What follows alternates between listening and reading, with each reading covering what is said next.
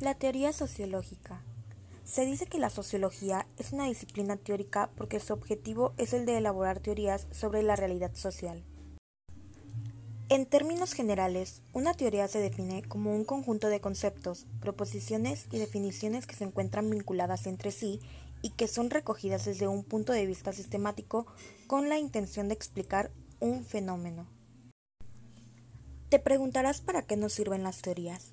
Bueno, las teorías sirven para comprender la realidad, entender por qué, cómo, cuándo y bajo qué condiciones ocurre cierto fenómeno. Uno de los aspectos más importantes cuando se habla de las teorías es el que se refiere a su grado de validez, ya que se dice que una teoría es válida cuando las explicaciones de tipo lógico casual que propone son coherentes con la observación empírica del fenómeno analizado. El término de teoría sociológica alude a las construcciones teóricas que utilizan los científicos sociales para razonar sobre los fenómenos que son objeto de estudio de la sociología. En estricto sentido, más que del predominio de una sola teoría social, se debe hablar de la confluencia de varias teorías al interior de una misma disciplina.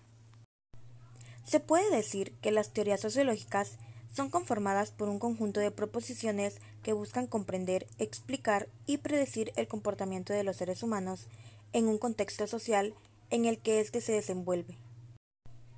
Con esto se busca una forma de acercarse a la realidad, es decir, partiendo de una serie de hipótesis previas, estas apoyadas en observaciones, reflexiones y experiencias anteriores, las cuales serán sometidas a cierta verificación empírica con el fin de mantener o rechazar un esquema teórico general. En el ámbito de la sociología, las tres clases de teorías son teorías de alcance general. Estas se tratan de teorías que explican una visión general del mundo y de la sociedad. Esto convierte en espacio de encuentro entre filosofía y sociología, ya que poseen por lo regular un alto nivel de abstracción y por tanto presentan ciertas dificultades para su validez empírica. Teorías de alcance intermedio. Estas son teorías que cubren aspectos limitados de la realidad social, pero que poseen un grado mínimo de generalización.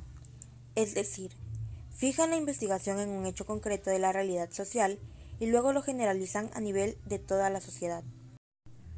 Por último, tenemos las teorías de corto alcance, estas son teorías específicas y no son generalizables, sobre fenómenos muy concretos que en realidad fragmentan nuestra percepción de la realidad y se les suele considerar más como hipótesis de trabajo.